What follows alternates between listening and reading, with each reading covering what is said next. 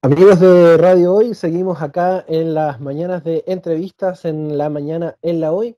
Em, y en este momento estamos eh, ya conectados con nuestro amigo Christian Sauter, que es, em, trabaja directamente con la aplicación que permite gestionar y potenciar la pequeña y mediana empresa. Nos referimos nada más que es ERPyme, acá en la mañana en la Hoy junto a Christian Sauter. ¿Cómo estás, querido amigo Christian?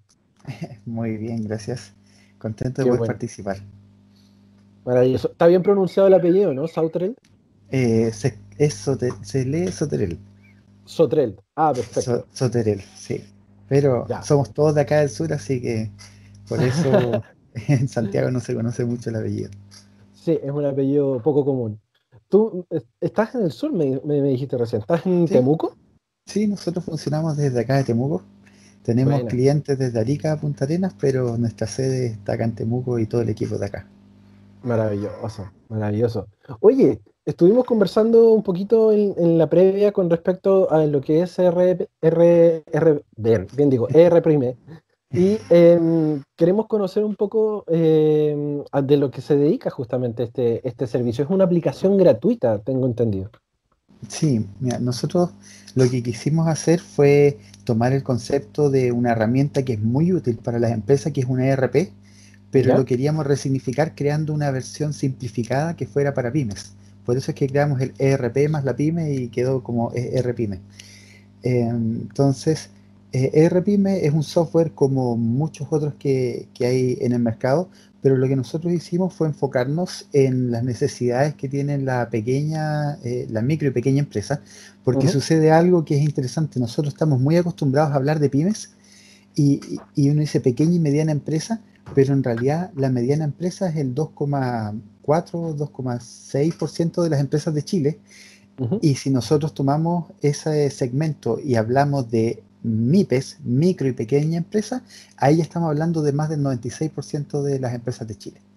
Entonces, ese 96% de empresas hoy en día es un, es un segmento que no tiene, todos sabemos de las dificultades que tienen este segmento, especialmente en las primeras, eh, los primeros años de vida, todo lo que está pasando. Siempre las finanzas más delicadas son las de las pequeñas empresas y, y siempre las brechas más grandes se encuentran en este segmento. Entonces nosotros quisimos hacer un sistema que abordara las brechas.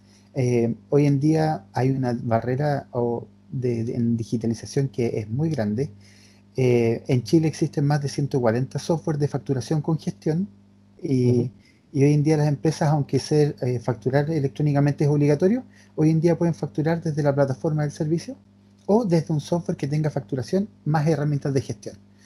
Pero más, habiendo más de 140 sistemas en Chile, con precios que van desde gratis hasta SAP o hasta sistemas muy gigantes, eh, con herramientas que van desde muy simples hasta muy complejas, solamente el 8% de las empresas de Chile ocupan estos sistemas y el 92% restante factura desde impuestos internos y solamente puede emitir documentos y no puede llevar el control de, sus finanzas, quién les debe, cuánto les debe, etcétera. Entonces, esa brecha se da por barreras que nosotros entendemos muy bien, porque teníamos muchos años de implementar otros sistemas, y esas barreras son, primero, la barrera económica, hay una barrera técnica, incluso hay hasta una barrera cultural, que es de que las empresas piensan que esto, que la gestión de las finanzas es muy complejo o, que es para empresas que son más grandes y, no son conscientes de, la necesidad hasta cuando ya es muy tarde. Entonces, todas esas brechas nosotros las abordamos a través de un sistema que desde lo técnico es tan simple de implementar que se, se configura en 60 segundos y en esos 60 segundos el cliente queda facturando con todos sus clientes históricos, sus proveedores, sus facturas históricas, hasta puede hasta visualizar sus IVA incluso desde la plataforma. Esto por una integración que nosotros hicimos con impuestos internos. Pero eso desde lo técnico. Desde lo gratuito o desde la barrera económica, también teníamos que crear un sistema que tenía que ser gratis para facilitar la entrada o de la adopción de este tipo de herramientas, porque lamentablemente, como yo te mencionaba, el 8% de las empresas contrata estos sistemas. Entonces, ¿qué hacen las empresas de facturación? Crean software para las necesidades del 8% que compra. Entonces, ahí es donde nosotros teníamos una visión distinta y quisimos hacer algo que funcionara de otra forma, que también estuviera enfocado a otro tipo de necesidades, porque en la pequeña empresa, el dueño de empresa eh, es el que factura, el que cobra, el que vende, el que revisa la cuenta corriente, el banco, el que soluciona los problemas, el que las hace todas, o a través de un pequeño equipo de no más de 5 o 10 personas de mucha confianza aborda todas las necesidades de su empresa. Entonces sus necesidades son de productividad, en cambio los software ERP tradicionales, eh, la necesidad es el control. Gerentes necesitan saber qué es lo que pasa abajo y da lo mismo si es que el software es complejo. Incluso hay personas que dicen, este software es malo. No es malo. Eh, digamos, me refiero cuando hablan de los software para empresas más grandes. Lo trata de implementar en una pyme o en una empresa pequeña dicen que el software es malo. Y no es que el software sea malo, es que el objetivo del software es otra cosa. Es que el gerente pueda saber todo lo que pasa y para eso sus procesos tienen que ser rígidos y controlar. Y el usuario dice que es malo. Pero es que no es que sea malo. Entonces, pero cuando uno ve las necesidades de la empresa pequeña, donde el que controla es el mismo que el que ejecuta, entonces ahí la necesidad más que control, que tiene que haber por supuesto, la necesidad es productividad. Y esa mezcla entre lo técnico, entre querer ayudar a las empresas, entre todo eso hicimos un mix y salió RPIME más un montón de, otras cosas que estamos articulando a través de una comunidad que hay detrás. Claro. Oye, ¿cuánto rato lleva funcionando ya RPIME? Eh, nació el 2018, en enero, el 2018 fue un año de mucho aprendizaje para nosotros, porque no es simple entrar a competir en un mercado que está muy saturado y especialmente cuando tú ocupas la misma estrategia de todos. Entonces, al principio nos costó harto, pero aprendimos que teníamos que hacer las cosas de, manera distinta y finalmente el 2019 fue cuando empezamos a crecer eh, harto. Eh, prácticamente cuadruplicamos nuestra cantidad de usuarios entre enero y diciembre. Hoy en día ya tenemos más de mil pymes que ocupan nuestra plataforma. De ellas hay alrededor de 800 que son gratuitas. Así que eso nos ha permitido crecer, tener presencia de Liga Punta Arena, eh, recibir apoyo de un fondo de inversiones de Silicon Valley, por ejemplo, de Estados Unidos, que creyó en lo que hacíamos y que nos inyectó capital también. Corto también apoyó por otro lado, entonces... No, no cualquiera le, apoya a Silicon Valley.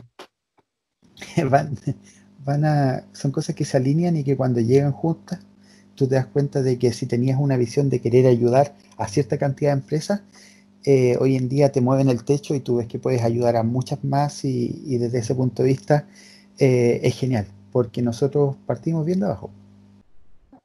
¿Cómo fue cuando recibieron eh, el apoyo de, Silicon? Me imagino que les debió haber llegado un correo, algún correo certificado. Aquí pasa una cosa súper interesante. Primero, en, lo que es el software, eh, el talento está distribuido por todas partes. Nosotros somos de Temuco y tenemos muchas ganas de seguir haciendo cosas desde acá. Y desde ese punto de vista hay un fondo de inversiones que se llama DevLabs, que es un fondo de capital de riesgo, se llama Venture Capital, y ellos están en Estados Unidos y puntualmente en Chile tienen su sede acá en Temuco. Ya. Entonces están conectadas con el ecosistema de acá. Nosotros también eh, tenemos una incubadora que es espectacular también, una aceleradora de negocio que es Incubatec.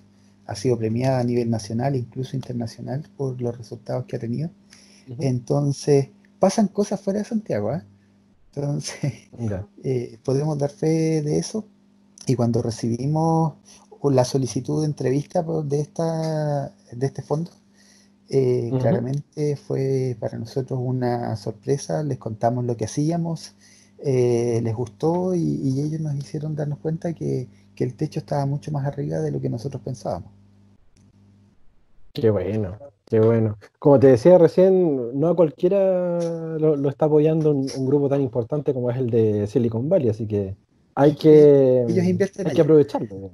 Claro.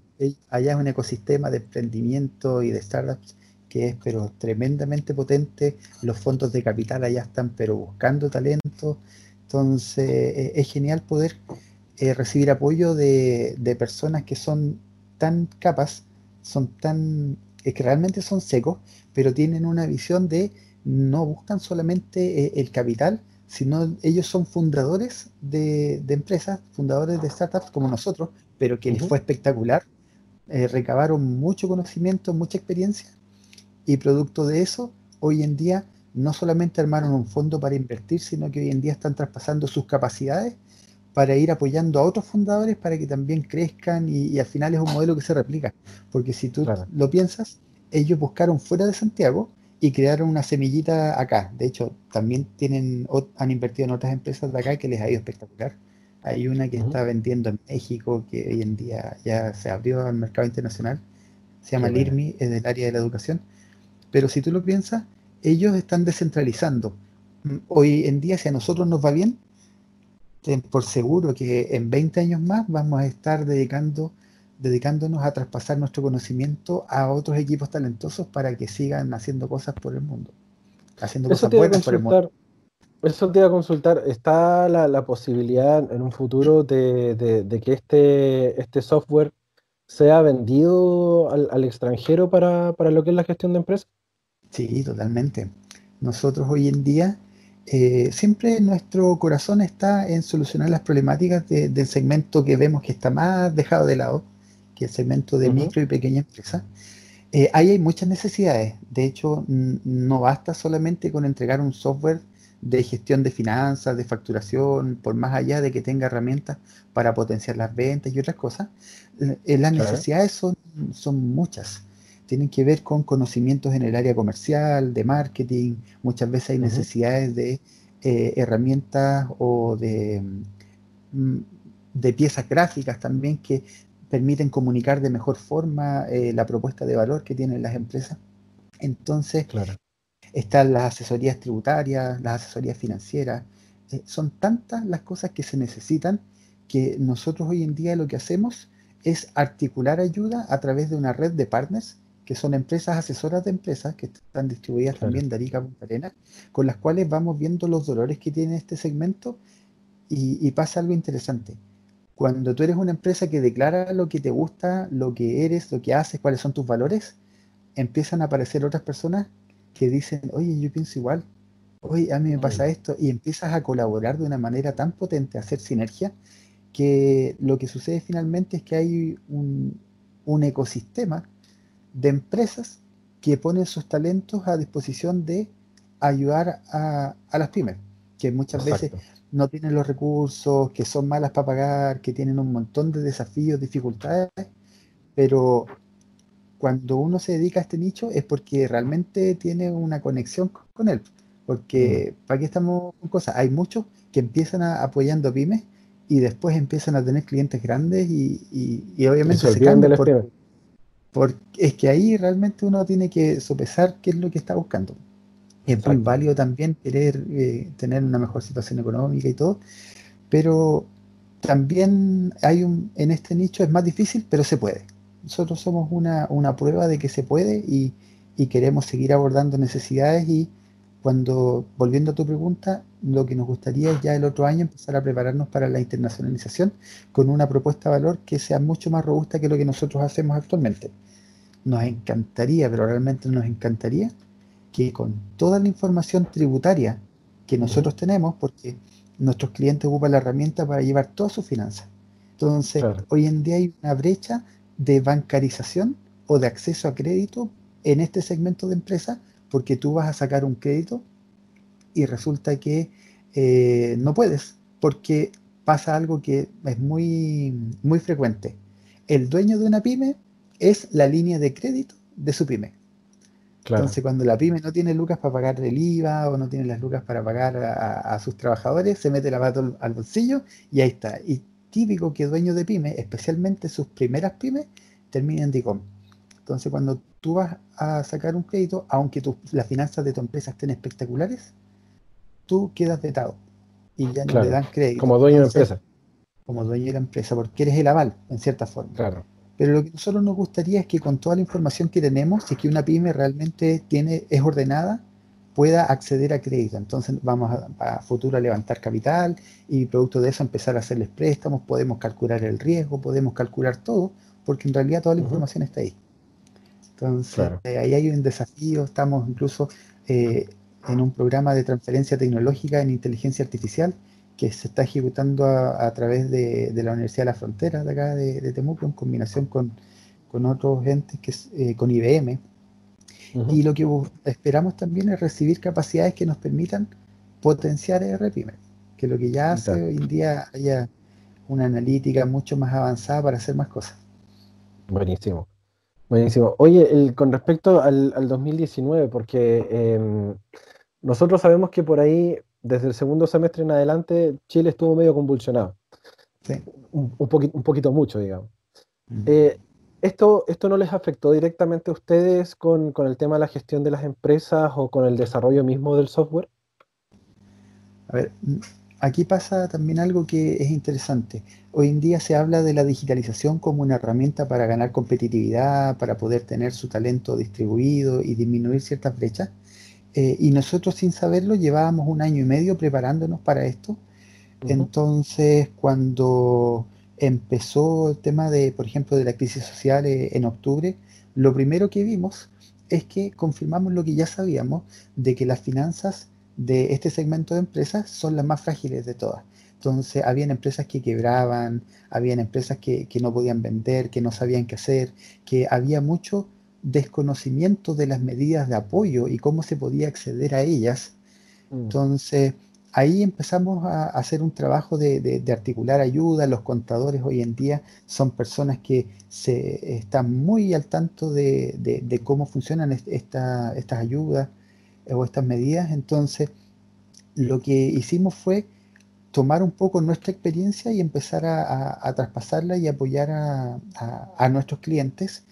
Y, fue crítico, porque a nosotros no nos golpeó, pero a, a otras industrias, que especialmente que dependen de un local físico para trabajar o para vender, eh, vimos casos donde empresas quebraban y que preguntaban, ¿qué hacemos? Y ahí nosotros vimos ese, esa pasión de, del dueño de pyme de reinventarse, de mm. buscar formas, y, las pymes son como el ave fénix, tú las puedes votar, pero las ganas de no dependizarse eh, siguen estando ahí y de querer hacer cosas, eh, entonces se reinventan, eh, cambian de rubro, etc. Mm. Y, y nosotros, bueno, hemos visto que después el éxito tiene el como prerequisito del fracaso. Entonces hay que quebrar una o dos veces antes de tener la empresa con la cual vas a seguir el resto de tu vida. Y, y bueno, después de eso vino toda esta otra crisis sanitaria, pero en el caso de nosotros eh, no nos afectó porque funcionamos mayormente de manera digital.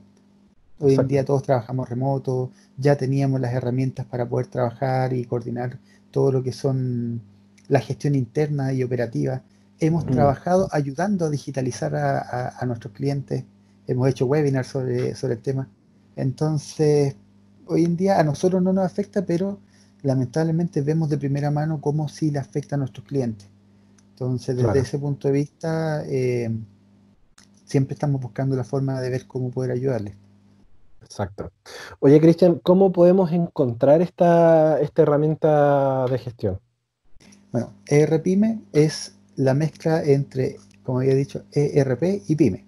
Tú escribes uh ERPyme en Google y vas a poder encontrar nuestra página que es www.erpyme.cl, están nuestros canales de YouTube, está el Facebook que también es ERPyme, eh, están todos nuestros canales a, través de los cuales nos contactamos. Eh, hablar con nosotros es súper simple. Eh, y crearse una cuenta es más simple todavía. De hecho, como te mencionaba, eran 60 segundos las personas crean un formulario, eso les crea la empresa y en vez de conectarse directo a impuesto interno, lo hacen a través de nuestra herramienta y se les sincroniza todo. Entonces, es muy fácil de empezar a utilizar, es gratis y, eso es como una de las, de las medidas o de las formas en las cuales nosotros hemos eh, podido crecer, de crecer de manera muy rápida y eventualmente algunas de esas empresas que ocupan nuestra herramienta gratuita van a terminar queriendo hacer gestión financiera compleja, cobranzas automáticas y otras cosas. Y bueno, ahí tenemos otras herramientas para más después. Pero eh, todos nuestros clientes gratuitos tienen soporte gratuito, capacitación gratuita. Eh, la idea es ayudar. Y después, como consecuencia, de la mano se devuelve. Es como lo que llamamos la reciprocidad indirecta, que es algo en lo que creemos mucho. Ayudar a unos y después recibimos ayuda de vuelta. Maravilloso. Oye, Cristian, te queremos agradecer el tiempo de, poder estar, estar, en esta conexión a través de, Skype para el matinal de la mañana en la hoy de radiohoy.cl. Em, vamos a estar bien, bien al, al, filo con la información también para, para, poder hacerles el seguimiento y cualquier eh, cosa que ustedes necesiten también, la plataforma de Radio Hoy también está dispuesta para que ustedes vayan promocionando la, la misma, el mismo software o si tienen alguna novedad, también utilizarnos como, como plataforma viable para poder dar esas noticias. estamos nosotros ahí buscando nuestros canales también de, de, de comunicación eh, como te había mencionado, tenemos partners que son de toda índole y, desde ese punto de vista también felices de que podamos buscar de qué forma podemos colaborar. Maravilloso, maravilloso. Lo vamos a tener en cuenta también, así que te, volvemos a agradecer el tiempo y la disposición y a los amigos que nos siguen en radiohoy.cl, no se muevan de la sintonía porque Radio Hoy les sigue entregando lo mejor durante esta mañana, así que no se muevan de acá. Un abrazo, chao. Hola amigos de Radio Hoy, estamos acá eh, a través de www.radiohoy.cl haciendo lo que es la mañana en la hoy.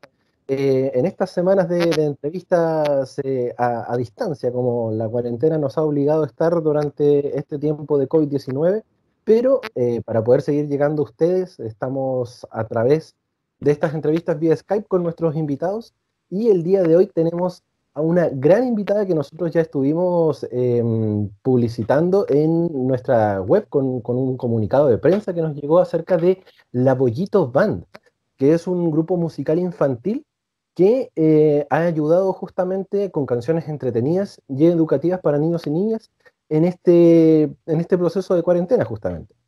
Y tenemos justamente en vivo acá en esta entrevista a Ilse Farías, que es una es la fundadora, si no me equivoco, entonces de, mm, de la Bollito Band. ¿Cómo estás, Ilse? Buenos días.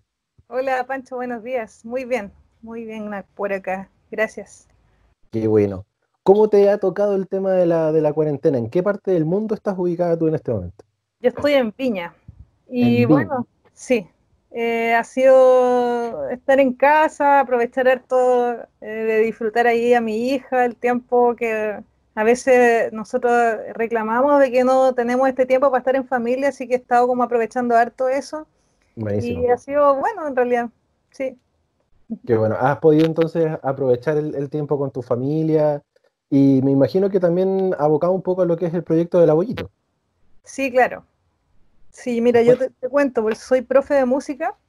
Y, bueno, hoy día, eh, esta semana, digo, ya reiniciamos la, las clases con los chicos del colegio porque estábamos de vacaciones, tuvimos dos semanas, ¿cierto?, de vacaciones, así que, eh, así que trabajando un poco como en clase con la hija, ¿cierto?, eh, y la bollito, por supuesto.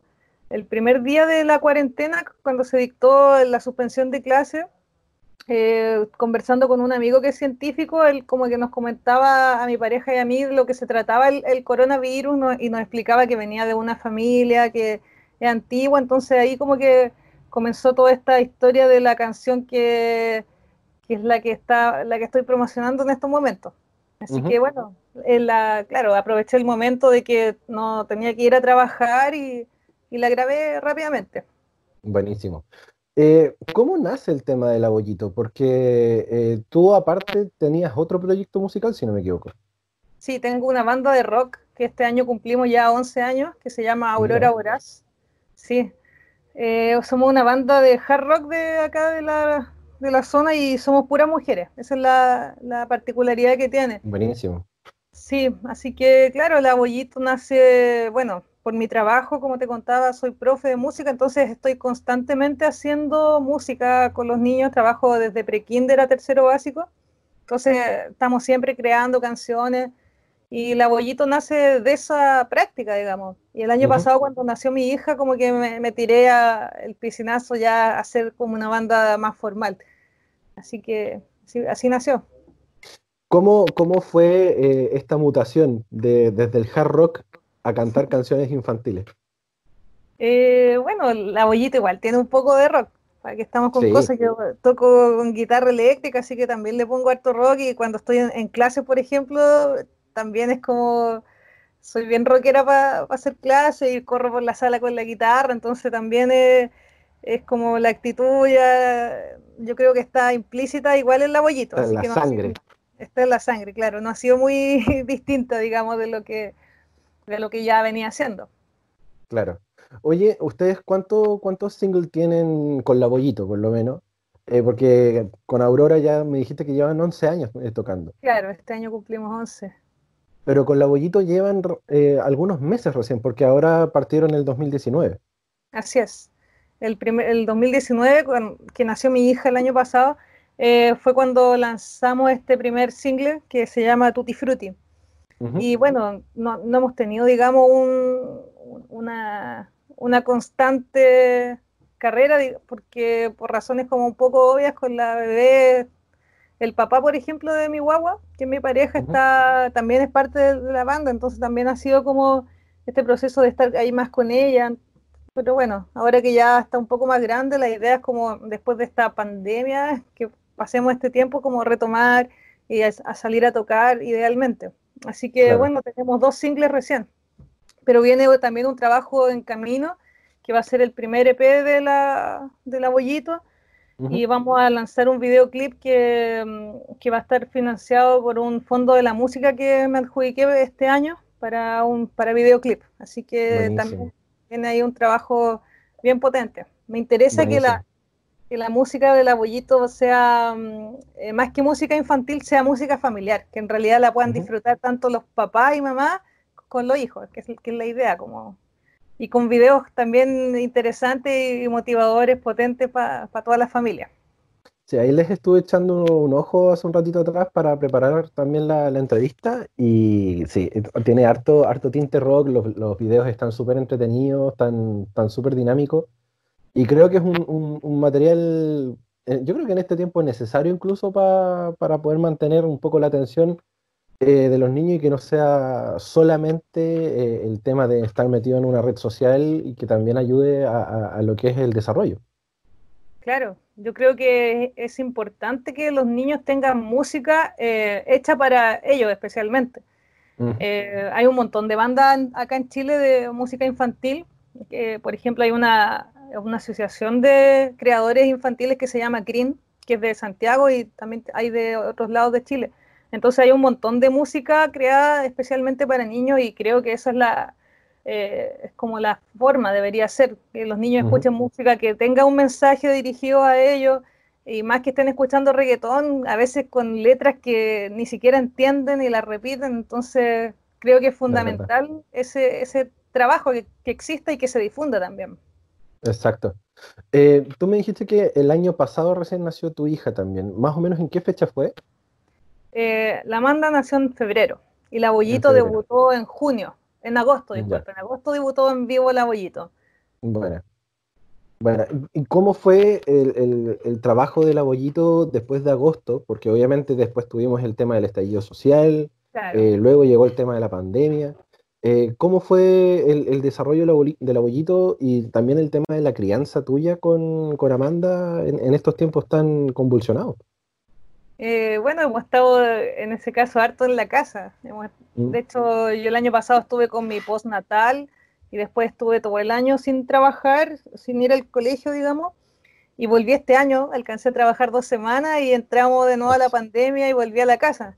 Entonces, por un lado, me siento como afortunada, por decirlo así, de estar todo este tiempo con mi hija, ¿cachai? Que, que es algo que no tienen esa posibilidad muchas mamás no la tienen. Entonces, por ese lado, es como que, bien, ha sido un tiempo súper bueno en, cuanto a crianza. Ahora, claro, como banda, La Bollito, no, no hemos hecho más presentaciones. Pero los tiempos igual se adecuan. Por ejemplo, con mi otra banda, que es Aurora Voraz, tuvimos un verano súper movido, en el cual hicimos de, entre febrero y marzo, la mitad de marzo, siete fechas. Entonces, igual Em, acá mi pareja también, como te contaba, es músico, entonces podemos como coordinar los tiempos y tratamos de hacer eso. Y esperamos como retomar lo del abollito cuanto antes sea el momento. Bueno, pacientes igual. Claro. Y proyectos como, como, como el tema del abollito, acá utilizando las redes sociales, ¿no se lo, no se lo han planteado todavía? Eh, tú, tú, dices como hacer una, un live, una cosa así, tocando. Claro, una, especie de live. No lo, no lo he pensado en realidad.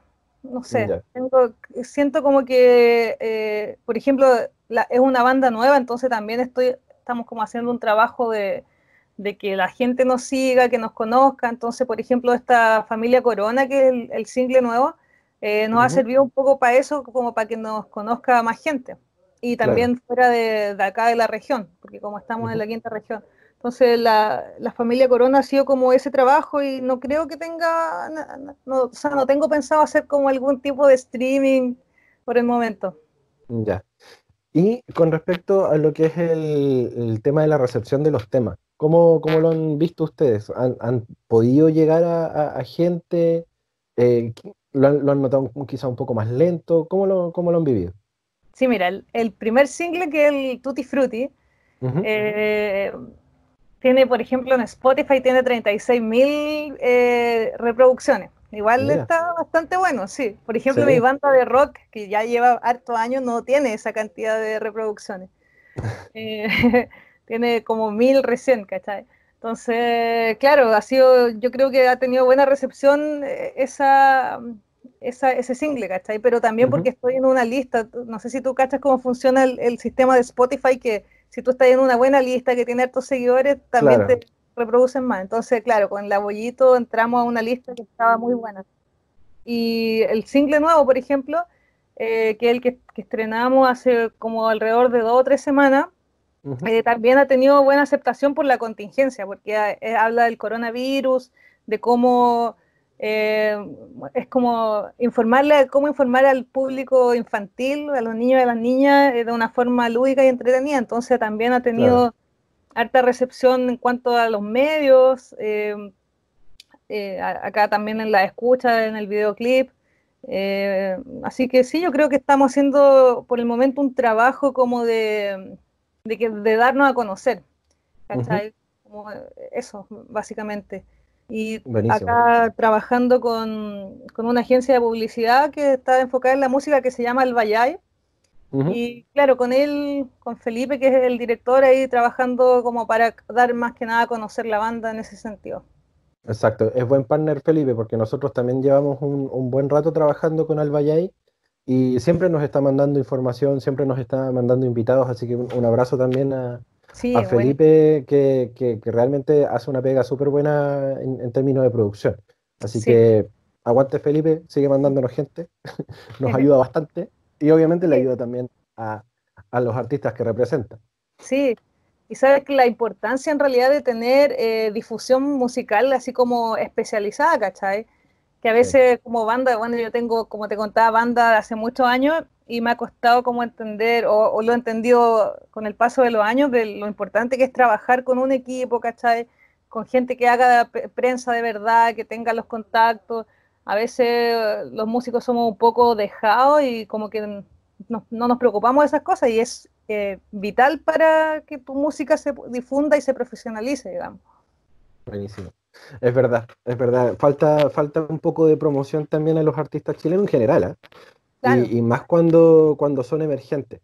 Cuando son emergentes realmente falta, falta un lugar donde ellos puedan estar y promocionar los, los singles o derechamente alguna alguna tocata o algo. Y por lo mismo Radio Hoy es una, buena plataforma para eso porque nosotros trabajamos mucho con, los artistas emergentes. De hecho, el, ranking que nosotros manejamos acá de, música está basado casi en un, 70% de, música emergente. Entonces, em, sabemos la importancia que, requiere el tema y también le damos cierta promoción a lo que obviamente eh, espera también la gente. Así que somos, somos una plataforma eh, válida para poder estar ahí. Claro, excelente. Y por lo mismo, hablando del tema de la promoción, ¿cómo los podemos encontrar en redes sociales a, la Bollito y obviamente también, aprovechando el paso, también a Aurora Voraz? Eh, ya, tenemos en, Instagram eh, Aurora Voraz, arroba, Aurora Voraz con Z, y la Bollito Dan también en Instagram, eh, en Spotify, en YouTube, de la misma forma, La Bollito Band y Aurora Horas. Eh, y ojalá puedan escuchar la gente en la casa y agregar a sus playlists el nuevo single de La Bollito que se llama La Familia Corona. Eh, lo pueden encontrar ahí en Spotify, en YouTube tiene un video súper entrete que lo hice yo con Canva, no sé si conoces esa plataforma. Eh, pagué la, suscripción Pro, así que le encontré varias utilidades y la ah, verdad que sí, se puede hacer como cosa a nivel usuario bien interesante, así que también es como una invitación a que la gente pueda hacer en sus casas con los niños, eh, no sé, canciones o hacerle video a alguna canción, ¿cachai? Yo como profe eh, motivo harto a mi alumno en eso, así que bacán. A, utilizar las herramientas que tenemos eh, ahí en el celular muchas veces. Sí, a la mano del celular justamente y hay, que darle el, tiempo en, esta, en este proceso de cuarentena, ya que estamos todos ahí confinados, encerrados, a, echar a volar la, imaginación también. es.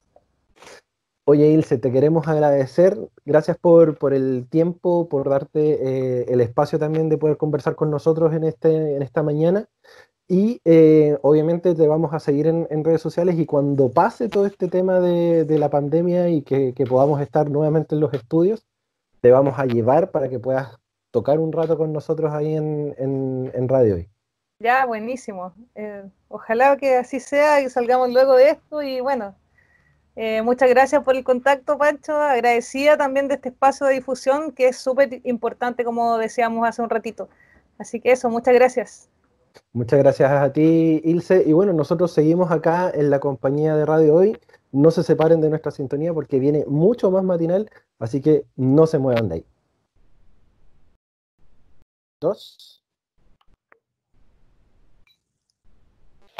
Hola amigos de Radio Hoy, seguimos acá en estas entrevistas virtuales, eh, ya que la pandemia nos ha obligado a estar confinados en nuestros hogares pero el día de hoy tenemos una entrevista muy importante que hacía tiempo queríamos eh, saberla y conocerla. Estamos nada más y nada menos con un contacto en España con eh, nuestra amiga Laura Olmedo, que nos va a contar la realidad del COVID-19 entre, mm, entre lo que le ha tocado vivir a ella también. ¿Cómo estás, Laura? Buen, buen día, buenas tardes allá en España. Tenemos seis horas de diferencia. Sí, buenas tardes, aquí son las 6 de la tarde, o sea que vosotros madrugando y yo por siesta, o sea que estamos ahí, ahí. Pues ahora mismo estoy bastante bien porque la tos ha cedido y a la espera de resultados a ver si me recupero o no de este COVID. Vamos ahí con el bicho. Tú eres enfermera. Soy enfermera y debido al COVID me tuve que adaptar a ser enfermera de planta, que hacía como 11 años que no estaba en una planta, yo estaba trabajando en un quirófano eh, y luego pasé a ser enfermera de REA y de UCI. ¿Y cómo, fue que, obviamente te contagiaste dentro del, hospital con, el tema del COVID? Sí, eh, pues mira, me contagié porque cuando saltó todo esto, que había tantos pacientes, tantos casos, eh, tuvimos el problema que había muchos casos sin diagnosticar, entre ellos compañeros, y mm, no sabíamos quién era positivo, quién era negativo, y cuando se declaró, por así decir, que se hacían test y tal a pacientes y tal, a lo mejor ya habíamos estado en contacto con ese paciente. Epa. claro, y, nosotros acá en Chile, por lo menos las medidas de seguridad han, estado hablando de que si estuviste en contacto dentro de 15 días con una persona que podría ser sospechosa de COVID, ¿Sí? había que hacer cuarentena sí o sí. Vale, es que el periodo de incubación es de 5 a, 15 días. O sea, desde que tienes un contacto estrecho con una persona, eh, se hace cuarentena. En España se debería de hacer, pero los sanitarios no lo hemos hecho ninguno.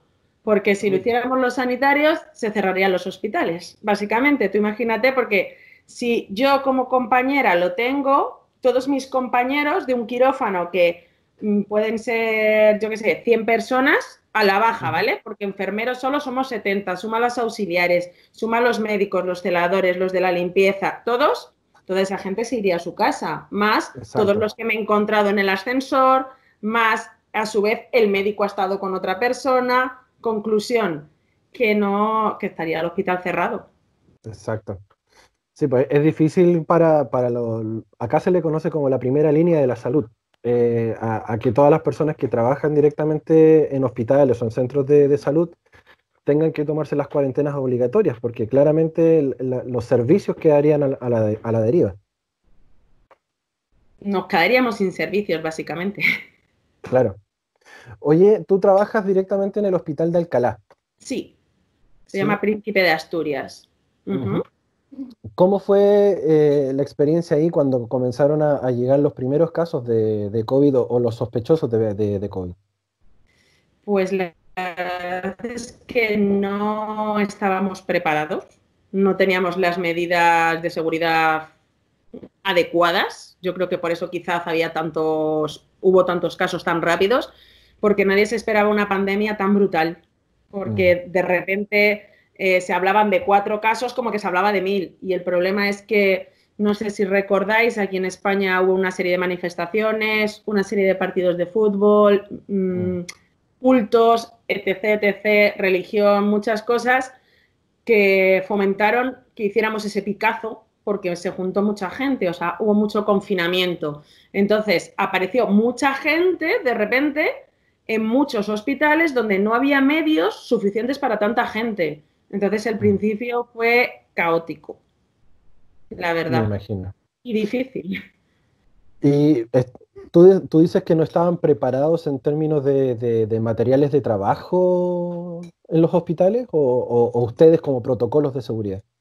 No estábamos preparados a esos niveles. Si hubieran venido cuatro casos, sí, pero cuando vienen cientos de casos, no, porque no hay tanto material. Y luego eh, no estábamos preparados, yo por lo menos, psicológicamente para ver morir a gente de esa manera, mm. en esas circunstancias. Comprendo. O sea, yo creo que psicológicamente cuando todo esto pase, ahora mismo estamos como un poco así, uh, en una nube, vamos a tener bastantes secuelas, sobre todo a la gente que ha seguido en el hospital. Me imagino. ¿Tú, tú cómo lo viviste? Porque em, ahí en, el hospital me, imagino que en, uno de estos tantos contactos con, gente que podría haber tenido, o que derechamente tuvo, porque por lo mismo te contagiaste, eh, ¿cómo, fue que lo viviste tú cuando te dieron la noticia que, eras COVID positiva? A ver, yo ya sabía que era COVID positiva porque em, estuve en una planta entera de contagiados donde las enfermeras habían estado con esos pacientes que habían estado ingresados previamente sin saber que eran positivos. ¿Vale? Entonces yo ya dije, si de esta no me contagio, no me contagio, más los compañeros que eran positivos, más todo, conclusión. Eh, yo empecé a tener tos, empecé a, encontrarme mal y em, me hicieron la prueba un día 18 de marzo y te llaman al día siguiente. Entonces, cuando me llamaron al día siguiente, eh, me llamó una chica, la pobre chica estaba casi más angustiada que yo, ¿no? Y me dice, oye, mira, que te llamaba por, para contarte, digo, que soy positiva, ¿no? Y me dice, ¿cómo lo sabes? Digo, pues mira, te cuento, es que estoy desaturada, estoy saturando al 89 y me iba para el hospital. Entonces he asumido que soy positiva. Y la pobre muchacha, claro, se quedó muy blanca y dijo, sí, sí, vente ahora mismo.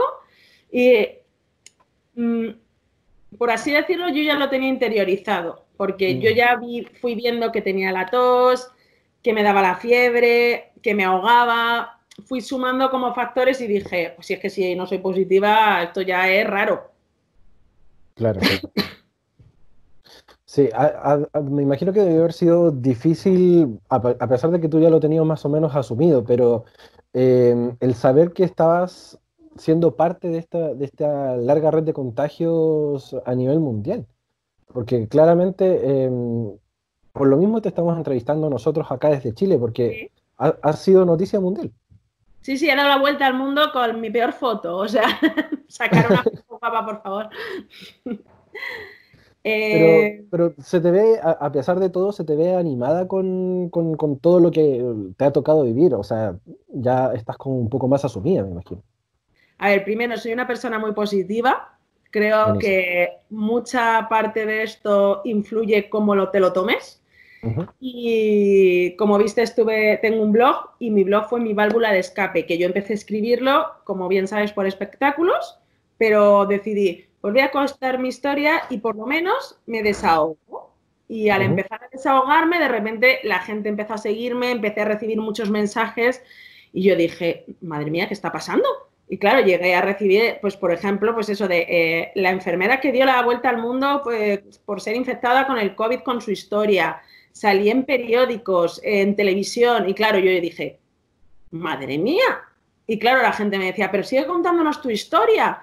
Y yo, pero si es que yo solo quería desahogarme, entonces pues, pues ahí sigo escribiendo mi historia porque, bueno, pues porque por lo que me he dado cuenta hay mucha gente que luego me escribe por privado, me cuenta lo que está viviendo, lo que está pasando, te pide consejos y digo, bueno, pues es mi manera de ayudar y de luchar y que de esa manera también eh, puedo hacer llamamientos de nos faltan mascarillas, eh, no tenemos EPIs, porque como la gente te está siguiendo, ayudamos. Entonces dije, bueno, pues vamos a aprovechar que, nos, que me hacen caso, ¿no?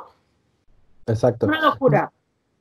Yo, yo estuve leyendo tu, blog, de hecho, eh, porque cuando hicimos el contacto para poder eh, coordinar la entrevista, conversamos un poco de esto.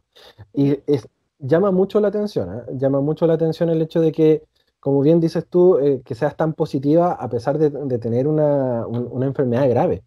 Y que has ayudado también a darle luz a, muchas personas que, que, quizá están viviendo el mismo proceso y que, que, sienten ganas de tirar todo al carajo por el hecho de, decir, no, es que yo soy contagiado, yo soy COVID positivo y como que se les cae el mundo, me imagino. A ver, tú, tú, has, ido ayudando en ese sentido a, que no sea así. A ver, mm, se te cae un poco el mundo porque eh, estamos hablando de que es una enfermedad que en teoría es mortal, ¿vale? Eh, que en casos extremos es mortal, sí, se está muriendo gente, sí, es real. Que es una pandemia, sí, es real. Eh, y que te tienes que alejar de todo el mundo. Entonces, tienes que asumir mentalmente que vas a estar solo y no sabes cuánto tiempo. Mm. De hecho, yo cuando pensé que más o menos me había contagiado, eh, decidí perder el contacto con mis amigos y mi familia. Si lo leíste, pedí, como digo yo, una orden de alejamiento. Y mi madre quería ir a verme y yo que no, que no, que es que dice el médico que no puedes. Porque no quería sentirme culpable de poder contagiarle a alguien esto y que, pudiera pasar lo mismo que yo. Exacto. Entonces dije, bueno, pues yo y mi gato, los animales no lo contagian, que lo sepáis todos, por si alguien tiene dudas. Y nada, pues decidí, pues eso, creo que no hay mejor terapia que ver la parte positiva, lo que haya, lo mínimo. Así es. Eh, cuéntanos un poquito de, este blog que, yo, ya lo conocí, pero que la gente que nos está escuchando eh, todavía no tiene la suerte.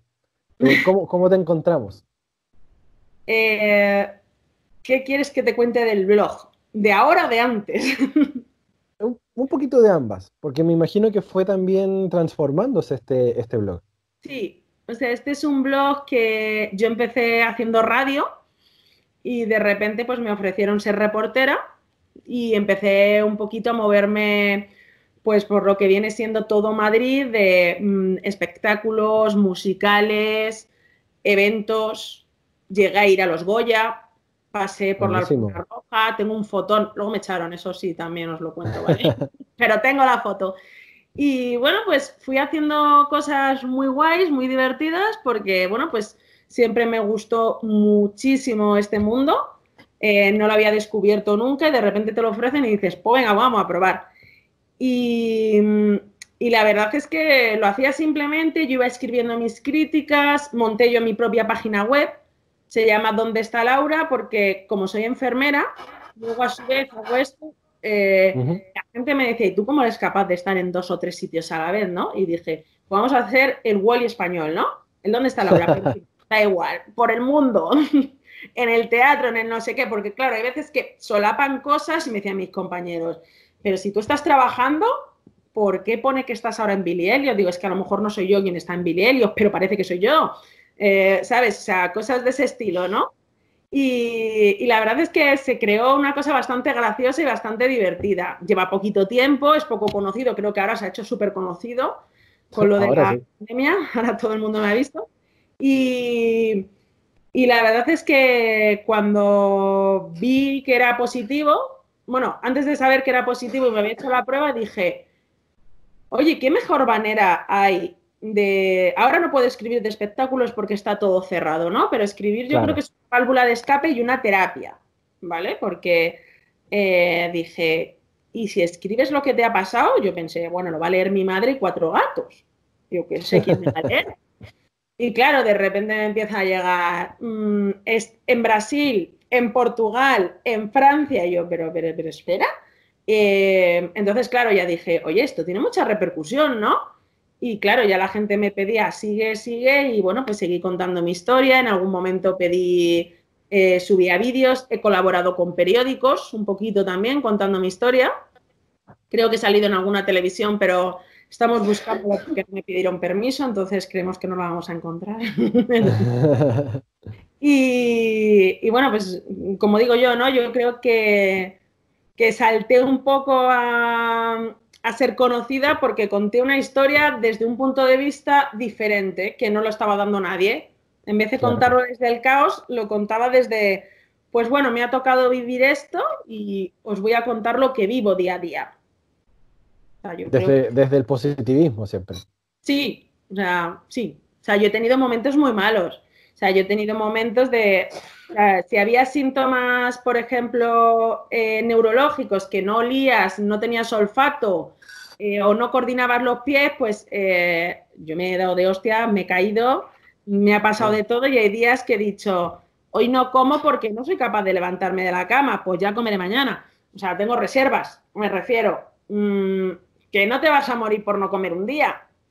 No sé si me entiendes. Entonces, que todo el mundo dice, madre mía, tal, te va, te va, te va a sonar un poco a loca, pero cuando yo me di cuenta que, o creía que me había infectado, fui a la farmacia y dije, hola, vengo a por dos, o sea, me compré dos de Ventolin, dos de Atroven, dos de tal, porque estaba en estudio por asma, que no se sabía si era o no, me compré un jamón de estos grandes, gran selección de 8 kilos y medio, y me fui a la carnicería, a la pescadería y dije, si doy positivo, tengo para sobrevivir mes y medio no se me ha acabado todavía la comida, te lo juro, ¿eh? O sea, todavía tengo comida.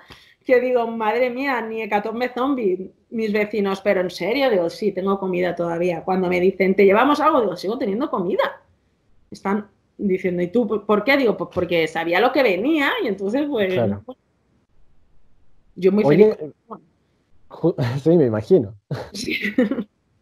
Justamente te iba a consultar por eh, la, recepción que tuvo, tuvieron tus, vecinos también, porque acá en, Chile eh, han, habido casos de, mucha discriminación con respecto a, mismos doctores que viven en residencias o en, edificios y que mm, han sido discriminados por el hecho de usar un, ascensor, como bien decías tú hace un rato, y, y que han estado en contacto con pacientes COVID positivos. Ha, habido mucha discriminación. ¿No, te ha tocado vivir eso eh, en, carne propia? No. A mí mis vecinos me han llamado a la puerta para darme tarta, me han dejado bollos con un cartelito diciendo que feliz Navidad y me han llegado a dejar hasta sushi. O sea, buenísimo. sí, buenísimo. O sea, yo dije, guau, no me lo puedo creer. Y cada vez que algún vecino, a lo mejor, pues estos tres o cuatro que tienes más relación, oye, que me voy a hacer la compra, ¿necesitas algo? ¿Quieres que te tire la basura? ¿Te, ¿Necesitas ir al médico? Mm, no, o sea, todos mis vecinos me han ofrecido lo que necesitara. Sabían que estaba enferma, sabían que estaba mal y nadie me ha dicho nada. También porque yo creo que si se llegan a enterar, si me llegan a poner ese cartel, a lo mejor me voy llamando puerta por puerta mareándolos o tosiéndolos. Es broma, ¿eh? No lo habéis esto, cuidado con cómo lo editamos, ¿no? Pero eh, Mm, se han portado bien, pero sí que ha habido casos que uno de ellos lo escribí de gente que les estaban discriminando, por eso vete a tal. Y digo, pues qué vergüenza, ¿no? Porque ahora, por ejemplo, todos los padres que se queden en el parque, porque han sacado a los niños aquí como potros de bocaos, ¿no? Entonces, si nos ponemos a discriminar, como no, sabemos, como nos han hecho test masivos, no sabemos quién es positivo y no. Es mejor mm. yo que sé que soy positiva y lo controlo, alguien que no lo sabe. Exacto. Entonces, bueno, no me han discriminado, al revés, me han tratado bien y me han dado comida, que a mí me parece lo mejor que te puede pasar. Todos los de la comunidad les he dicho, oye, va a haber una derrama en breve, una cesta, algo, no les he convencido. Pero estoy en ello, estoy en ello. Digo, a mí me haría ilusión. Un eurillo, dos más y me mandes una cesta. Claro. Oye, Laura, y con respecto a los exámenes justamente que te han tocado realizar em, para ti, eh, ¿cómo, va eso? Eh, bueno, pues yo me han hecho la CPR, que la CPR es lo de la torundita que se hace nasofaringeo, que se supone que se mete por la nariz hasta que llega a la garganta. O sea, nasofaringeo ahí, para adentro. Eh, yo me hice uno el día 18 de marzo y es el que me dio positivo. Y ahora me acabo de realizar otro para ver, porque hasta ahora eh, no he dejado de tener tantos síntomas entonces, o he estado con antibiótico. Entonces, hacerte la prueba con síntomas no tiene sentido, porque es casi seguro que vas a dar positivo. Entonces, bueno, pues nos han repetido, la, se supone que a los 15 días te la tienen que repetir, pero yo a los 15 días estaba con 38 de fiebre, vomitando, diarrea, eh, se me iba un pie para un lado y me dijeron, no sabemos si hacértelo o ingresarte, ¿sabes? Entonces, pues bueno, está ahí un poquito el tema, que estoy pendiente de saber si he matado al bicho o no, aunque siga teniendo síntomas. Exacto. ahí los resultados se supone que son entre, en, un plazo de, unos 10, 10 días, me imagino. No, los resultados en verdad eh, se están dando ahora en 24 horas. Ah, pero se podrían dar en 5. Te cuento.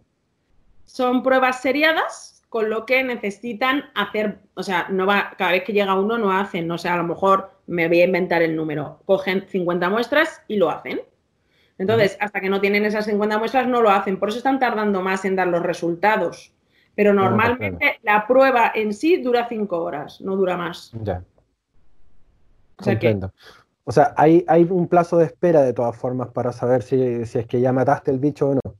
Eh, mínimo te dejan 15 días en cuarentena, porque se supone que es el tiempo y luego hay gente que da falso negativo, porque tú puedes tener síntomas y dar negativo. Hay mucha gente que está en su casa aislada y a lo mejor a los cuatro días se la repiten y ya da el positivo porque está como incubándolo. Es como una gripe, ¿no? Que empiezas ahí como a moquear, pero todavía no estás malo.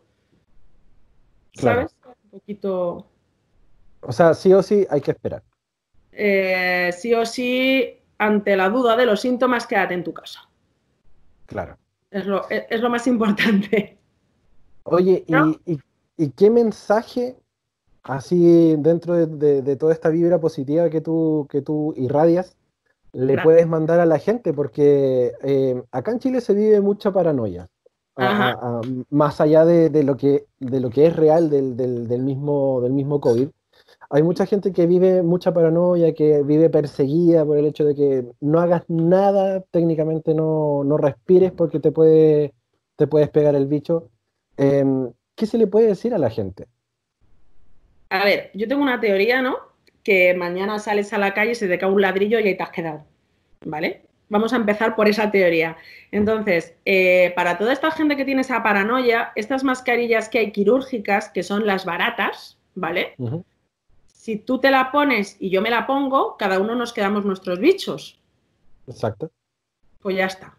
Ponenos todos mascarilla, tus bichos son tuyos, mis bichos son míos, y no te va a pasar nada. Ahora, claro, no te quites la mascarilla, te toquetes la cara ni nada, porque el lavado de manos es esencial, pero ¿por dónde entra? Por nariz y por boca. Si tú te pones eh, la nariz, te lo pones, cuando llegues a tu casa, antes de quitarte la mascarilla, te lavas las manos, no vas a coger el bicho. Además, tiene una efectividad bastante alta. Si tú y yo la lleváramos, o sea, yo creo que es como, había el otro día por ahí como súper difícil que te lo cojas, bajísima porque está todo el mundo, yo llevo una FP2, pero si te das cuenta hay unas que llevan válvula. Sí. Esas que llevan válvula, exhalas. O sea, que si yo tengo el bicho, te lo mando. Exacto. Que eso no se nos ha ocurrido pensarlo. Eh, si yo llevo la quirúrgica porque yo estoy enferma o no lo estoy, yo te estoy protegiendo a ti, pero, tú no, pero yo no me estoy protegiendo de ti. Pero si todos lleváramos la mascarilla que... Mm, son las más baratas que existen, e, e, esa paranoia se quitaría. También te digo que hay cosas que no vamos a poder controlar jamás. No sé si me entiendes. Eh, yo no puedo controlar que el que ha envasado el pollo eh, se haya tocado la nariz. O el que ha hecho el pan, que me dice la gente, ya lo cocinas, y dice, ya. Y el que, el que te ha cortado el jamón, yo que sé lo que ha hecho hace 10 minutos. O sea, si vives en paranoiado, te vas a volver loco. Tienes que. Mi consejo, no lo pienses. Aprovecha esta oportunidad para darte cuenta lo que realmente es importante, que es la vida y la salud. Lucha por una buena salud y poneros todos mascarilla y ya está. Y con eso es que solucionamos problemas. Yo creo que es la mejor manera de luchar contra el bicho, todos con una mascarilla. Buenísimo. Y, cuidar el tema de la higiene también. Sí, una ducha al día es importante, que eso hay gente que no lo sabe. Bueno, esto es broma, ¿eh? pero, pero es verdad que, que te tienes que lavar las manos mucho, pero si tú estás llevando esa mascarilla y no te estás tocando la boca, no estás haciendo así, o te la estás tocando con la mascarilla, da igual, porque estás protegido. ¿Sabes lo que quiero decir? Luego, eh, mm, estas mascarillas, no sé si vosotros tenéis desabastecimiento también, que primero en España estuvimos fatal, no había. Eh, ahora parece que empieza a haber, hay en zonas que están buzoneándolas, eh, en los centros de salud según entras te dan una. Yo es que lo veo fácil. Sí, acá, acá no hay aún desabastecimiento del todo de, mascarillas, pero sí se, empieza a ver que hay menos. Pues Entonces cuesta, conseguirlas. Gente de Chile, poneros todos una mascarilla para salir a la calle. Fin, con eso no te contagias. Muy bien. E, es que es verdad, porque si tú la llevas, yo la llevo, tus bichos para ti, los míos para mí, fin. Y ya está. También te digo que esto depende un poco del nivel de exposición, ¿vale? No es lo mismo una persona eh, que va cinco minutos al Mercadona, o el, Mercadona es un supermercado en España, ¿vale? Eh, que una persona que está 18 horas en el Mercadona toqueteando todo. Pues claro, mm. va a tener más exposición. O nosotros, como lo que decías, nos llaman primera línea. Claro, es que nos estamos comiendo el bicho constantemente. Porque cuando ha habido mascarillas que eran ineficaces, ha habido medidas de seguridad que no eran las adecuadas.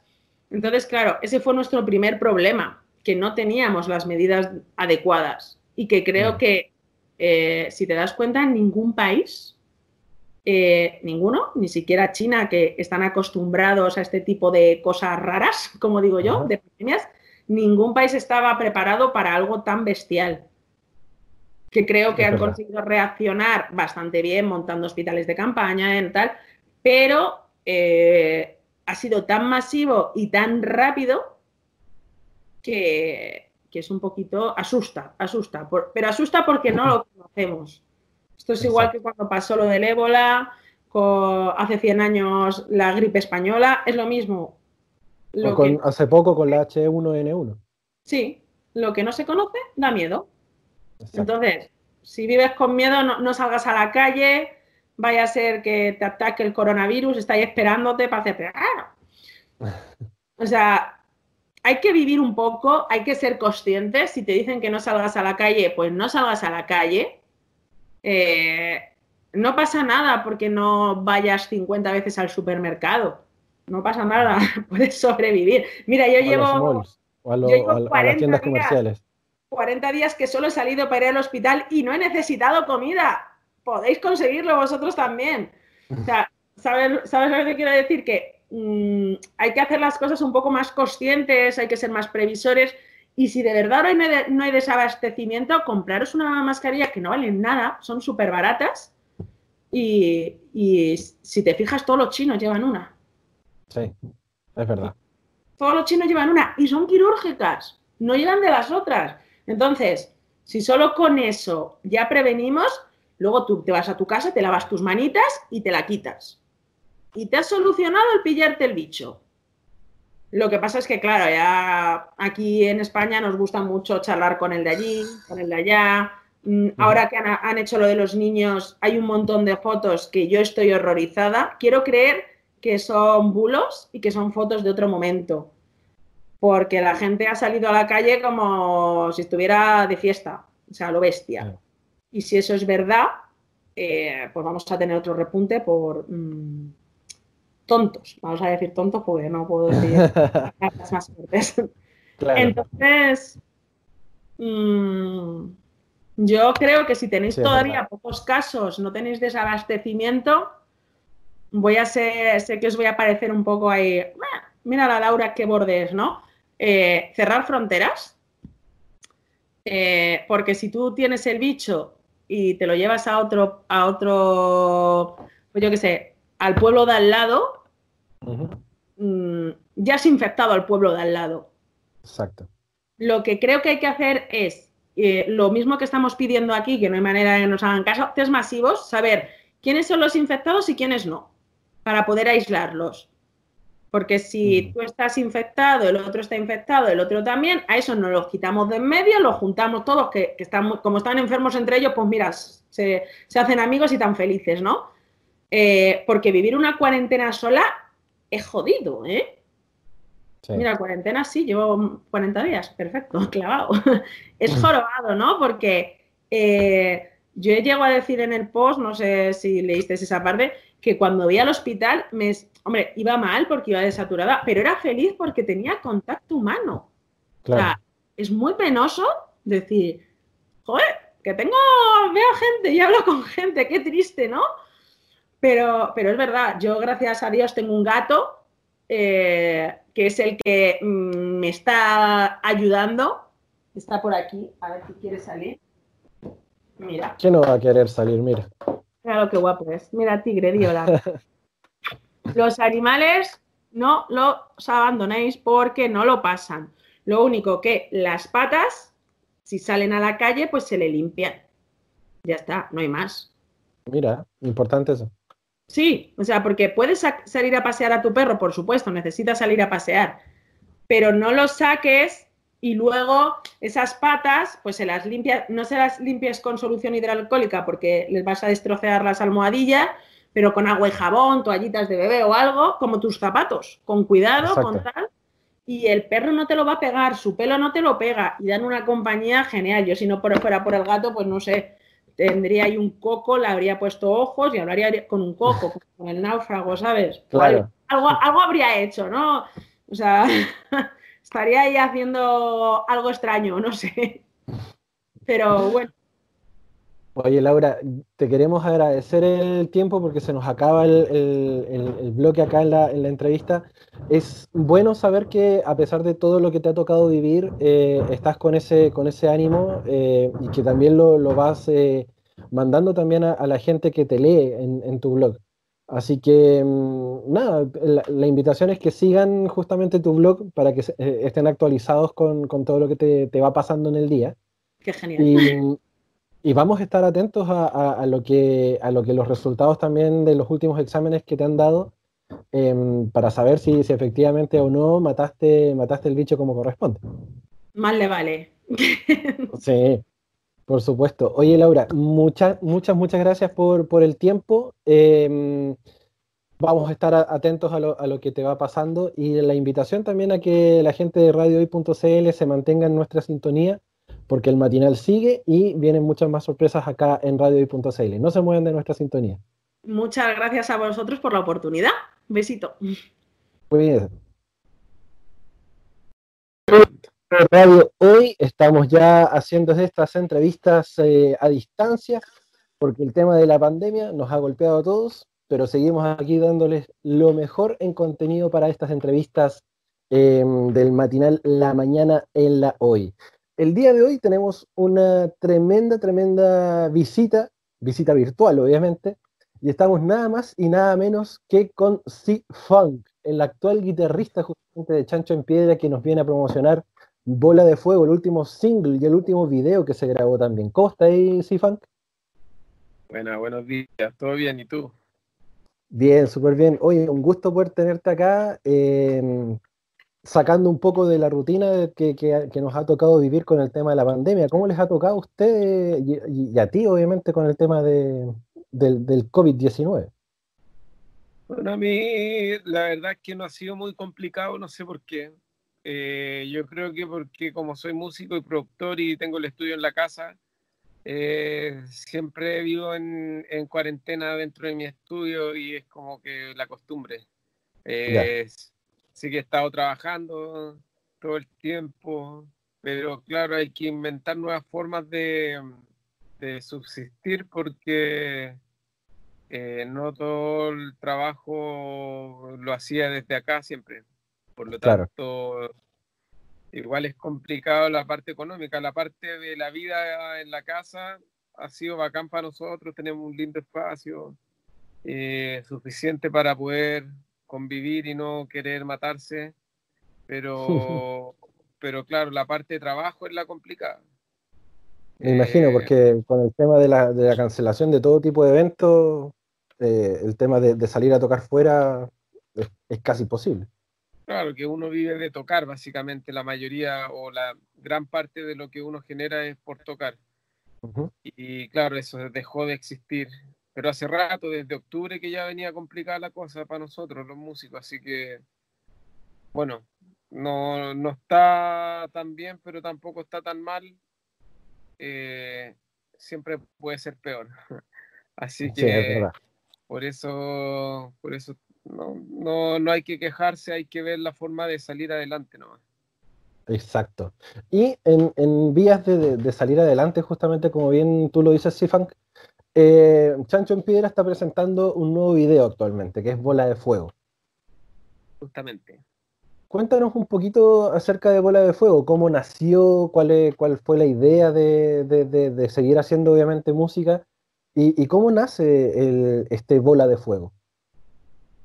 Bueno, pasa que eh, yo entro al grupo a tocar canciones antiguas, pero también hay que plasmar qué es lo que significa qué significa mi participación en el grupo también.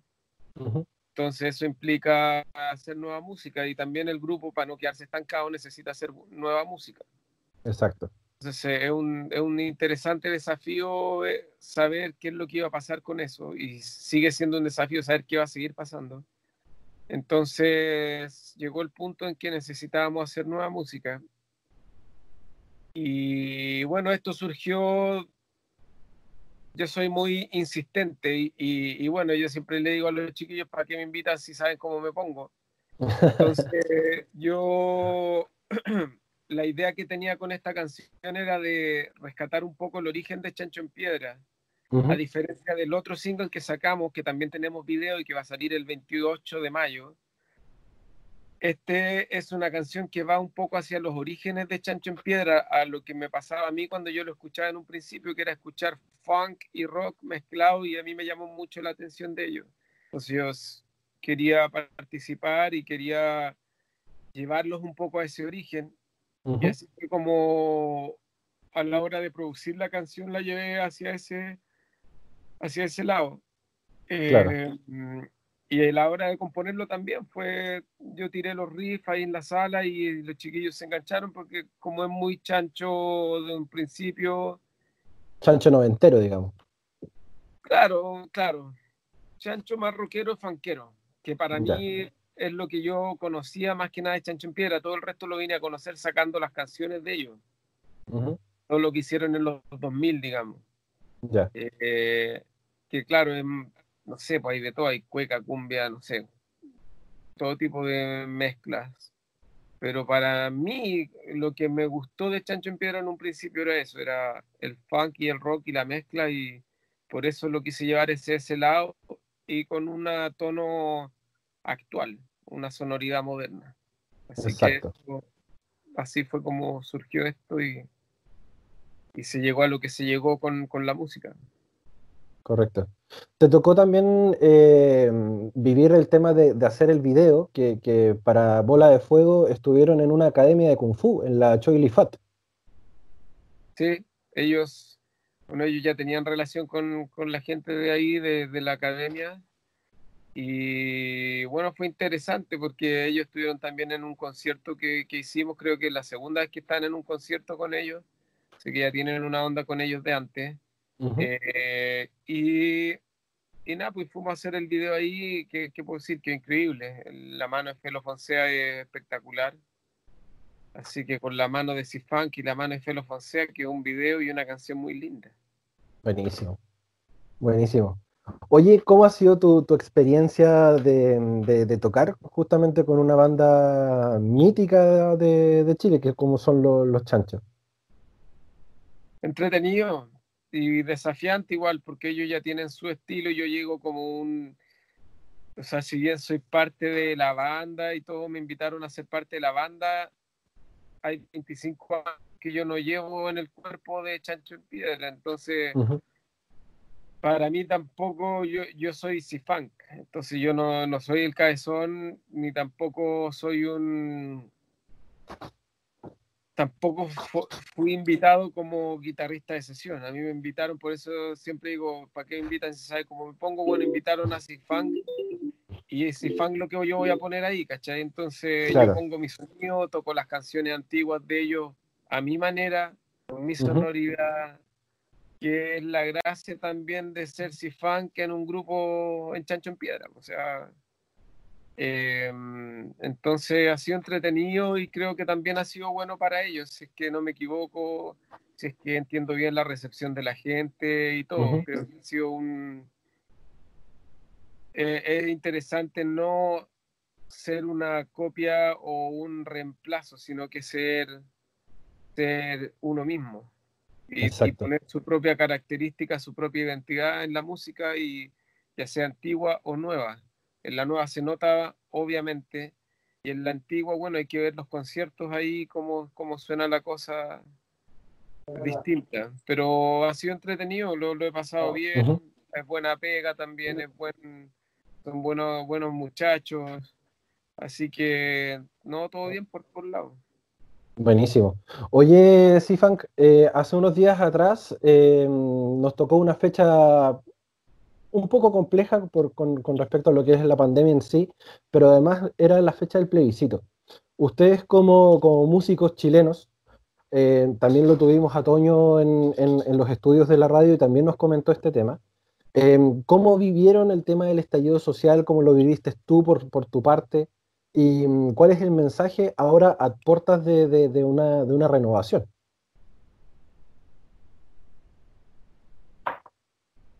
Cortó una parte, ¿Me escuchas bien, Sifunk? Se cortó, se cortó. Llegué sí, ahí te, Sí, te decía que cómo lo, has vivido tú el, tema este del estallido eh, y cómo, cómo, lo ha enfrentado la banda también a puertas de una, de una, de una revolución. Eh, es difícil, pero necesario. Yo lo considero como nosotros somos carne cañón, los artistas en general, no tenemos nada, somos de partida somos independientes, no tenemos ningún tipo de beneficio ni del gobierno ni nada, no tenemos el respeto de la gente, solamente es como que somos los bufones, digamos, de, y, todo, y, y, la gente es el rey y nosotros tenemos que entretener, pero no somos importantes como artistas, entonces...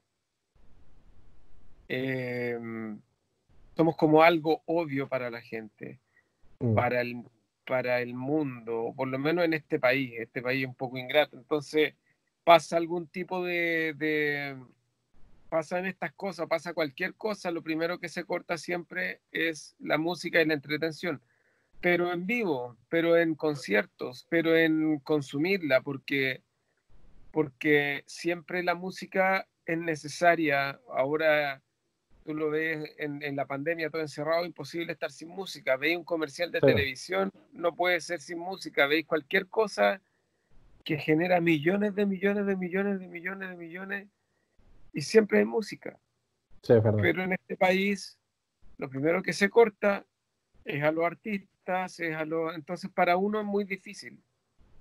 Por lo tanto, yo lo considero, bueno, somos la carne cañón, pero considero que esto es necesario, lo que está pasando en el país y en el mundo.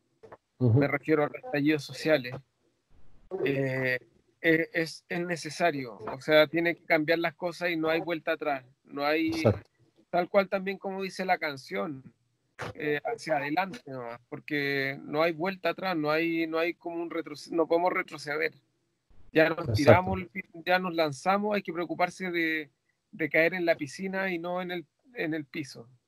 Entonces, em, es un, no sé, yo lo considero un sacrificio de parte de nosotros, porque igual eh, nosotros sufrimos los embates de esto, al igual que las pequeñas empresas, al igual que mucha gente que, que, que pierde trabajo, que lo echan porque no hay pega, que qué sé yo. Entonces, yo lo considero un sacrificio, pero que es necesario por el futuro de todos. Exacto. Hay que sacrificarse, hay que, hay que, hay que aguantarse. Así que así lo he vivido yo, aguantando. Nosotros lo hemos vivido aguantando. Tuvimos en el verano un pequeño respiro de, que tocamos varios shows en febrero, pero después se acabó y, y se acabó. Y después la pandemia y ahí estamos. Y aquí estamos. Aguantando. Encerrados. Sí, el encierro me da lo mismo. Si el punto es aguantar, aguantar los embates de, que llegan por todos lados, especialmente lo económico. Claro. finalmente por ahí, por ahí funciona todo, ¿cachai? O sea, la, mm. la por ahí funciona todo la maquinaria. No, no podéis dejar de pagar, no podéis dejar de producir, no podéis dejar. Entonces, bueno, a nosotros nos toca duro. Sí, es verdad. Es verdad, como tú bien decías, eh, lo primero que se corta justamente es eh, el, beneficio también a la gente, que es quienes siguen eh, a los artistas. Y sin la música, como tú lo, decías, sin, los conciertos, sin tener la posibilidad de salir a, vivir una, una, experiencia musical, em, se hace difícil, se hace difícil mantenerse, pero como bien dices tú también, aguantando lo que son los embates y seguir adelante, como también dice Bola de Fuego en la, en, la última canción. Así mismo, justamente. Oye, sí, Funk, eh, más allá de lo obvio, ¿cómo podemos encontrar eh, la, música de, Chancho, ¿cómo podemos encontrar el nuevo single de Bola de Fuego? Bueno, está en todos lados, ya saben, en las plataformas y todo, pero ahora ya está el video en YouTube y lo importante es que la gente vaya y disfrute el video porque realmente una entrega que, que, hicimos y a pesar de lo que, todo lo que ya hablamos del estallido social y de lo que está ocurriendo ahora, levantamos un trabajo que es, a mi parecer, excepcional. Mm. O sea, en, en la producción, eh, la calidad del video, la calidad de la entrega es una cosa que no se ve tan seguido. O sea, está lleno de videos. Hoy día todos hacen videos, pero, pero muy pocos hacen videos así.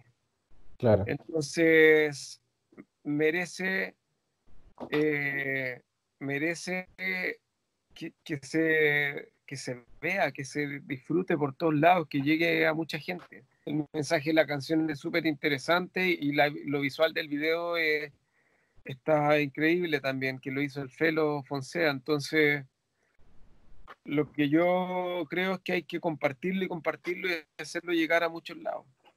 Así es. Spotify, Apple Music, todas las cosas, todas las plataformas, pero especialmente YouTube es un buen elemento, porque además suena muy bien, no sé qué hacen en YouTube, pero está sonando muy bien lo que subimos ahí. Sí, es verdad. Y obviamente también va a estar en la parrilla de Radio Hoy, dentro de lo que es la música chilena, así que eh, vamos a tener a, Bola de Fuego sonando acá en, Radio Hoy bastante rato, porque realmente la música de los chanchos, ahora con la incorporación que, tú tuviste, le das un toque súper entretenido también a, lo que es eh, el, antiguo estilo, como bien decías tú, de, de Chancho en Piedra, así que se agradece el, darle este nuevo brío a los chanchos y obviamente a seguir escuchando la música chilena, que es lo que nosotros queremos también promover acá en Radio Hoy. Ya, pues bacán, igual aprovecho también de decir que pronto estoy por sacar mi nuevo single y voy a venir con la OV también. Van a salir dos cancioncitas y estamos preparando un super video también de entrega de lo nuevo Cifunk, así que aprovecho para pasar el dato. Buenísimo. Ya cuando esté listo, ahí lo mandáis nomás y nosotros le, ponemos play acá en la radio. Ya, pues compadre, genial. Buenísimo. Oye, Sifan, muchas gracias por estar con nosotros esta mañana. Em, te dejamos cordialmente invitado para cuando pase toda esta, esta pandemia a poder visitar los estudios también y ahí poder tener una conversación un poco más, un poco más natural, por decirlo así, más allá de, la, de las pantallas y de, y de estas conexiones de Internet. Ya, pues compadre, excelente. Agradezco la invitación y cuando se pueda, ahí estaremos.